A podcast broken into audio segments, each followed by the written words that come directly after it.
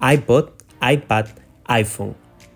Cada uno de estos dispositivos marcaron un antes y un después en el mundo tecnológico y fueron revolucionarios. Sin embargo, hubo una idea de Apple que fue tan catastrófica que hoy la vemos en el Museo del Fracaso.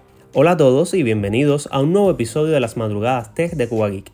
Soy Ernesto y en el día de hoy hablaremos de un curioso capítulo en la historia de Apple. Pero antes de la información, vamos con la intro y comencemos con el episodio.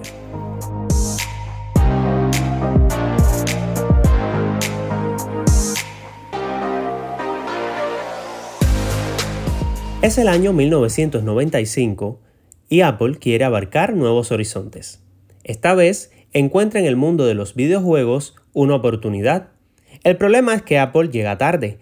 Sega y Nintendo ya están acaparando los mercados y drenándolos a más no poder. En ese contexto, a Apple se le ocurre la idea de licenciar una tecnología de terceros en un modelo de consola similar a la 3DO Interactive Multiplayer de Panasonic.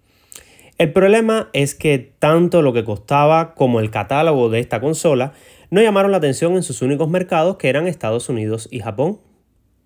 Según datos de la época, las consolas llamadas Pippin vendieron unas 42.000 unidades y un año después de su lanzamiento las retiraron del mercado.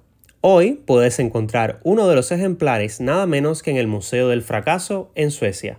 Nada raro en este periodo de la historia de Apple que fue uno de los más oscuros antes de que regresara por fin Steve Jobs.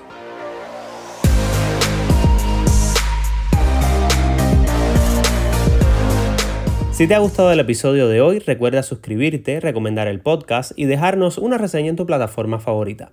Puedes encontrar información como esta en nuestra página web cubageek.net y también en nuestro canal de YouTube.